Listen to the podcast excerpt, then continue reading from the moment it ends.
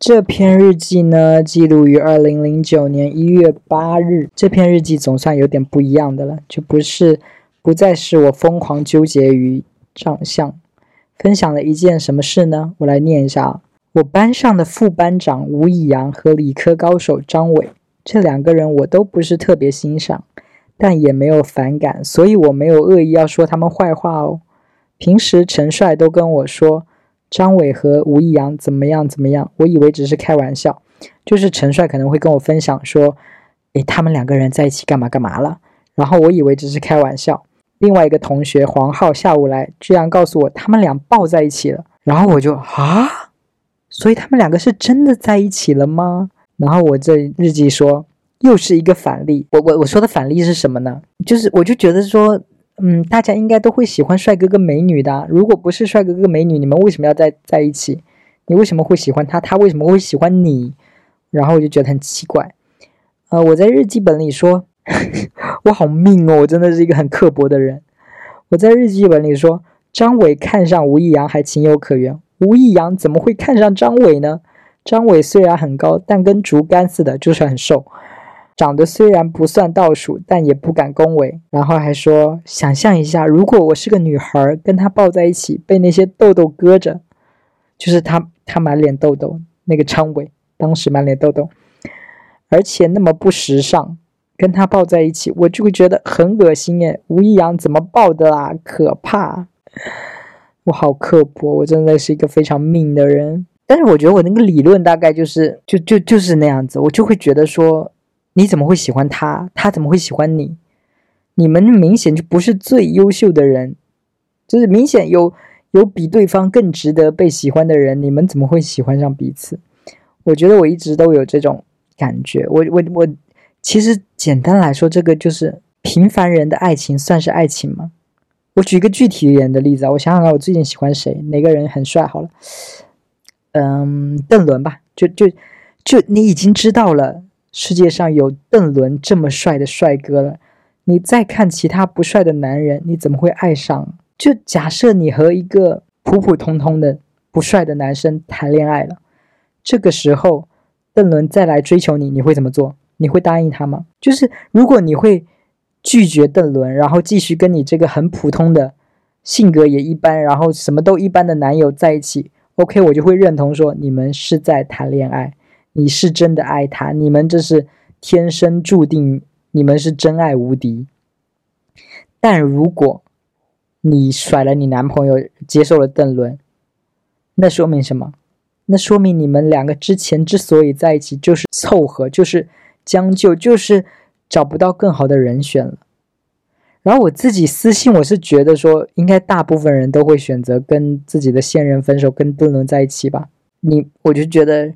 你们都是因为邓伦不爱你，所以才跟现在的男友在一起的吧？就如果邓伦愿意爱你的话，你们还愿意跟就是现在身边的普通人在一起吗？我就觉得世界很不公平啊！就是好看的人啊，比如说邓伦啊、刘昊然啊、刘亦菲啊，或者其他当等等当红流量、当红偶像、鲜肉偶像，他们就收割了大部分人的爱。不要跟我说。就是大家对偶像的这种爱跟对恋人的爱不一样。如果不一样的话，为什么偶像谈恋爱那么多粉丝要脱粉呢？粉丝其实就是在对那些鲜肉偶像们云谈恋爱啊，所以才不准人家真的去谈恋爱。偶像有了真实的恋人，你就不爱他了，是什么原因？就是你一开始说你是喜欢他的才华，你爱他的音乐，你爱他的舞蹈，结果人家谈了恋爱，你就不爱了。他的女友是会把他的才华给吃了吗？不会。他谈了恋爱，他的才华、他的舞蹈、他的音乐，难道就会像玻璃瓶一样碎了吗？不会啊，碎的只是你的幻想罢了。你那个想要跟他谈恋爱的幻想。OK，我就是论证一下，说大家就是在爱那些鲜肉偶像的时候，其实是想要跟他谈恋爱嘛。很多人应该都会幻想跟自己喜欢的明星谈恋爱，但不是人人都能够得到刘亦菲啊、刘昊然啊。不是人人都能得到他们的，对吧？大部分人心里就是爱着刘亦菲、刘昊然，但是跟身边的某个平凡的人类在一起了。但是他们在一起了，他们可能也会说自己是真爱，对不对？但是我觉得这不是真爱啊，这就是没得选的结果。我我当然知道说刘昊然、刘亦菲他们也会有性格缺陷，他们交往起来可能也让你难受，最后会想呃，最后你也可能会想要分手。但你跟普通人谈恋爱也是一样嘛，他们也是有可能让你就是受不了，最后失败。反正跟谁交往都可能失败。那么谈恋爱其实就是一个排除法，我们要一个一个去试，说这个人到底合不合适。但是说到这个排除法，你有机会的话，你难道不会想从刘昊然最先开始排除吗？你不会想要从那些最耀眼、最有魅力的人开始排除吗？就想象一下啊。如果有一天上帝从天而降，上帝大发慈悲说：“凡人呐，我要实现你们每个人对爱情的想象。你们想要什么样的恋人，我就给你们什么样的恋人。”然后上帝就是给了这么一个许诺啊，就是一定会实现哦。单单身的那些人就还好，单身的人那些人就可以开始说：“哎，我要什么样什么样的恋人？我想要他长得跟谁谁一样，然后有多少多有钱多有钱，然后怎么样怎么样怎么样啊？”单身的人就还好。但是如果那些已经在恋爱关系里的人呢？已经在恋爱关系里的人，一定是会对身边的人有所不满意的，对不对？你看着你身边那个肚子比你还大的老公，或者男生看着那种脾气暴躁的老婆，你们不会想要在这个上帝给的这个机会下把自己的恋人换掉吗？就是我先说好，就是上帝说了，那个恋人就是完美的，就一定会符合你的期待的，一定比你现任好的。未来也不会出现什么变数，这个人不会变得糟糕，就是这么一个 perfect 的人选，你换不换？就是完美符合你想象的一个人选，你换不换？我觉得大家应该都会选择换掉吧。而如果大家选择去换，就更验证了我的想法，就是大部分人的爱情都是将就，都是凑合的。因为如果你那么肯定的话，你你那么肯定你现在是真爱的话，你不会把它换掉。但如果你知道有更好的人选，然后你就把它换掉的话，那说明你现在的感情就是将就，就是凑合，就是在挑一个最优解嘛。然后日记后面还有一段我想要分享的是，呃，那个女生朋友，就是我说我当时最要好的那个女生朋友温倩芬达，她说她有一次做梦，梦见她在玩我肚子上的肉，然后我在日记本里说，怎么做这种梦，多少有点恶心吧。其实，如果说玩扎克埃芙蓉肚子上的肉，我会觉得那是件很可爱的事。但是我肚子上的，我就觉得很恶心，因为我觉得自己恶心，所以我觉得玩我肚子上的肉很恶心。我就觉得，嗯，干嘛玩我肚子上的肉？我肚子上的肉很恶心。然后我还在日记本里说，除了那些明星帅哥，现实中不会让我感到恶心的，就只有陈帅了。他肚子上的肉好白好嫩。上次我问他有没有赘肉，他翻开给我看，还想起上一次一起围围巾，跟帅哥一起围围巾，好浪漫。但我们是同性，就是好像哎，一月多，对对，一月多天已经很冷了，然后我可能围了围巾，然后他就跟我围在一起，然后我在日记本里说，跟帅哥一起围围巾好浪漫，但我们是同性。在最后一段说：“我要自己不变成帅哥，去实现那份浪漫。With other，我如果不跟别人一起去实现这种浪漫，我说不定就要爱上陈帅了。”OK，来自未来的我自己告诉二零零九年的自己：“你后来真的爱上他了。”对。然后我就我我在这里，我是想分享一下，就是我感觉一个很容易变成 gay 的一个途径哦，一个路径。我就摸索到了，我我不知道其他人，但我感觉我摸清楚了我变 gay 的路径。就一开始我也不觉得我喜欢男生啊，但是后来我是走火入魔的想要变帅，然后在这个情绪下面呢，我开始比别的男生都要懂得怎么欣赏男性的美，然后我就开始沉醉其中，无法自拔了耶。从此我看到好看的男生就觉得好有魅力。我我有表达清楚我的意思吗？就是我我我一开始没有喜欢男生，但是因为想要变帅，然后在变帅的这个情绪下，我就会去看很多帅的男生，然后就觉得哎，这个人帅在哪里？那个人帅在哪里？然后我就觉得我想要变成他，我想要变成他，然后一直在欣赏这种男性的美，然后最后就发现我就爱上了男生，然后我就想起了一句话，我不知道是不是某个电影的台词哦，大概意思就是说，如果你喜欢上某一个人。你会变得越来越像他，但我觉得我的情况有点像这句话反过来，就是因为我想要变得越来越像帅哥，所以我爱上了一个帅哥。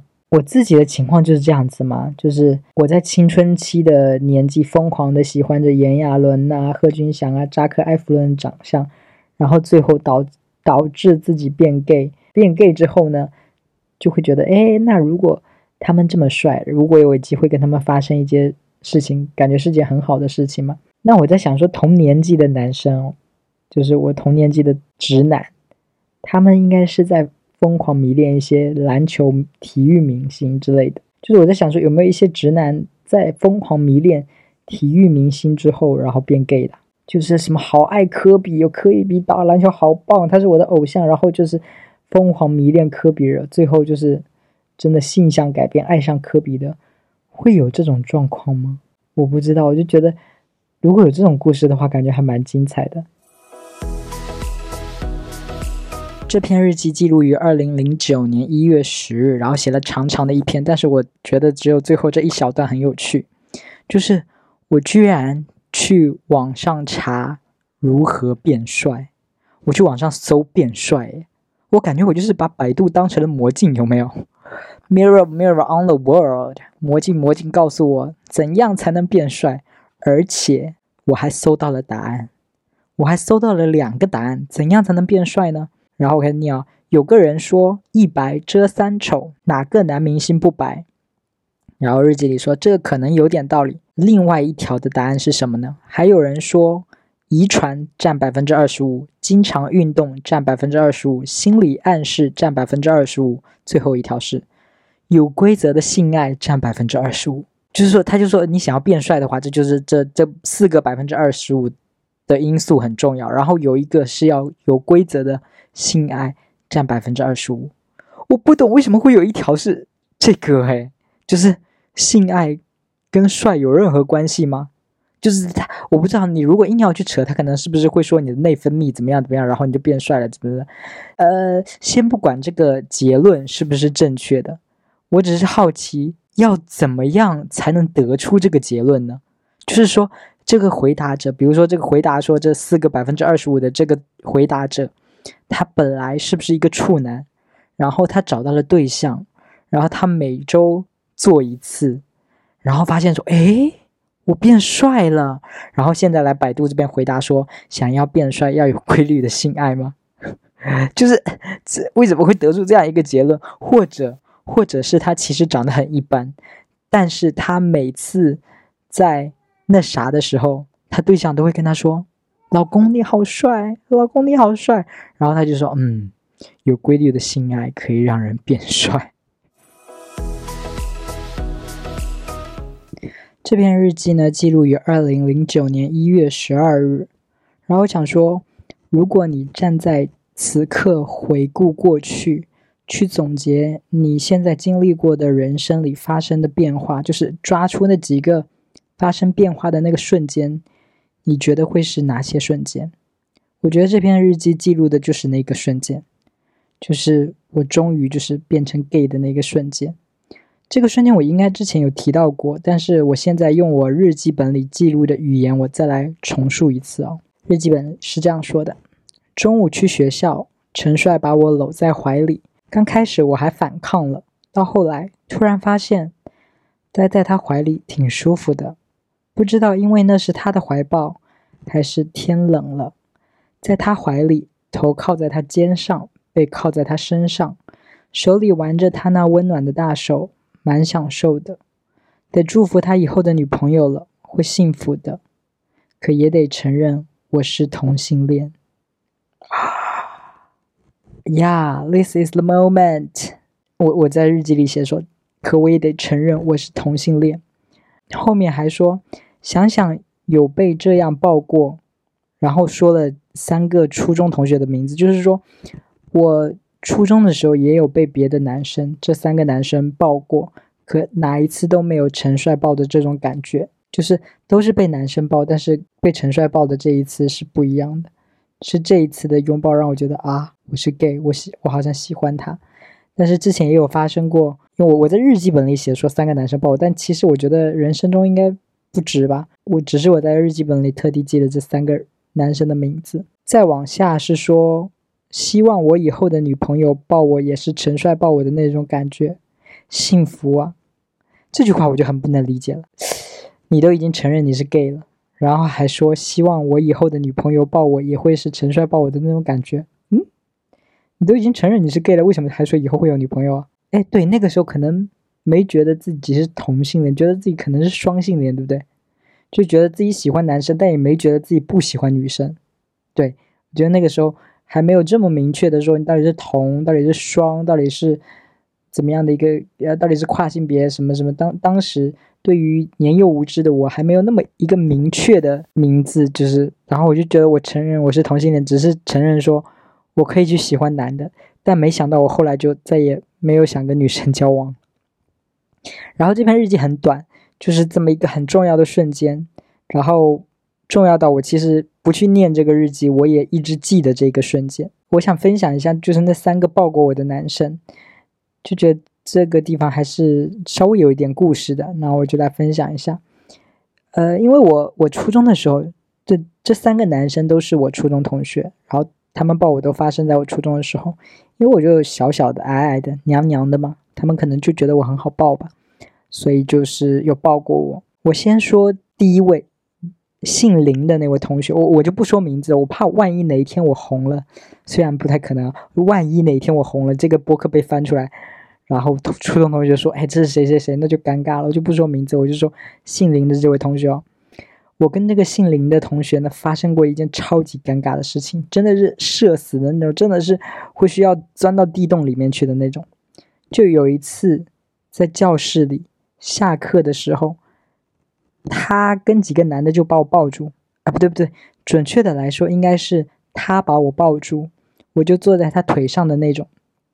旁边有一两个男生，我忘了几个了，反正旁边有别的男生帮他按住我的手，他在亲我的脸，他在他在我的脖子上种草莓，然后我一直想要挣脱，但是就被他狠狠抱住了，然后旁边还有那个其他男生按住我，他当时其实就是他表现出来的是他要欺负我的那种感觉，然后就要硬给我种草莓，然后这这个其实都还好，这还没到尴尬的部分，就刚好那天。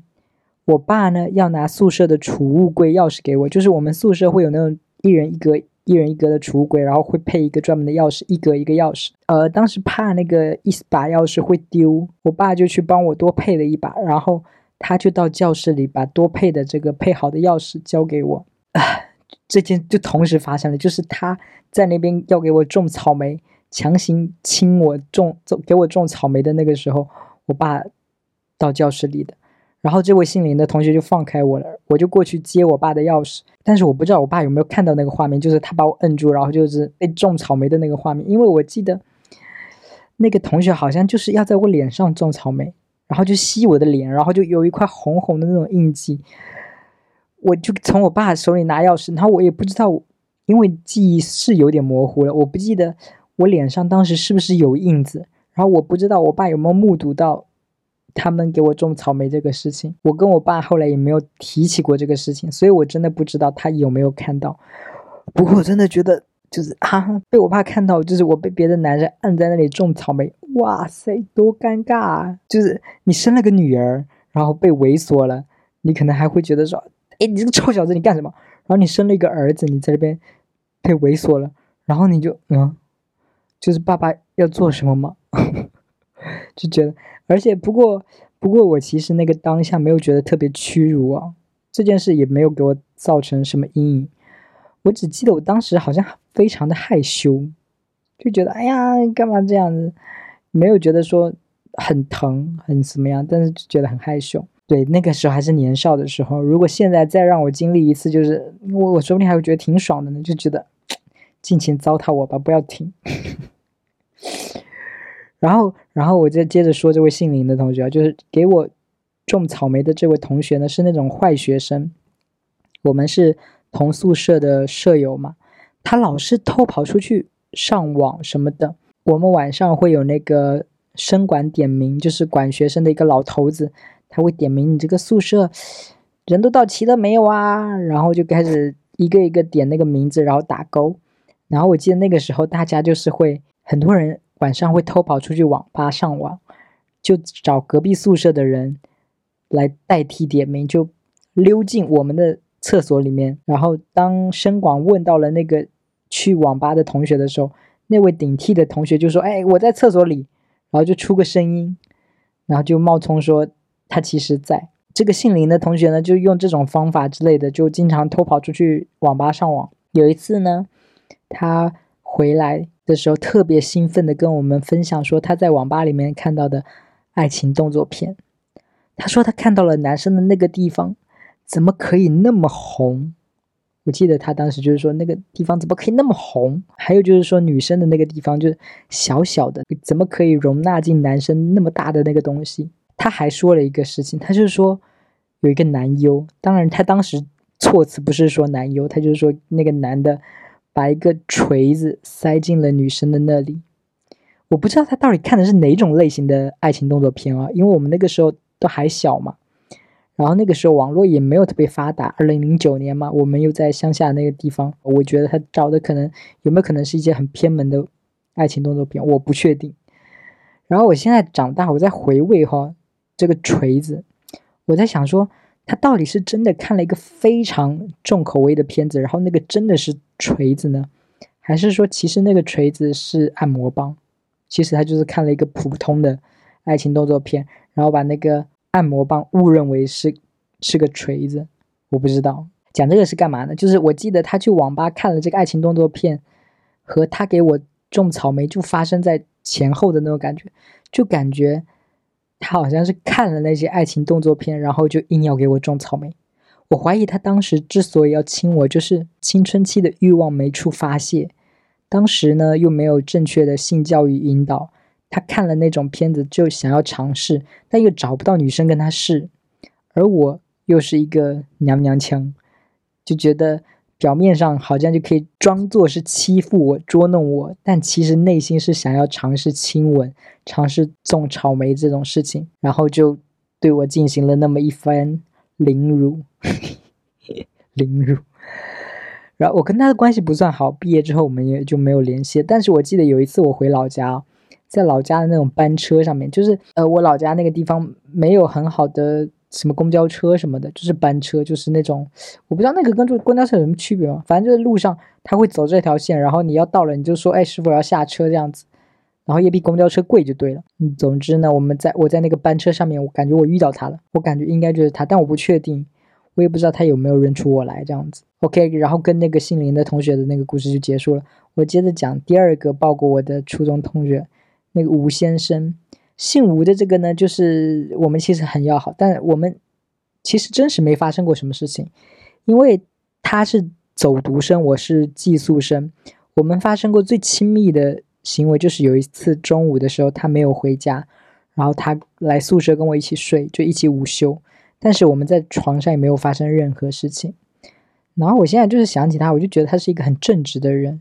不，当然不是说他没有对我做什么，所以是他他是一个很正直的人。这样说的好像我是一个什么天下第一美女，然后所有人都觊觎我的美色一样。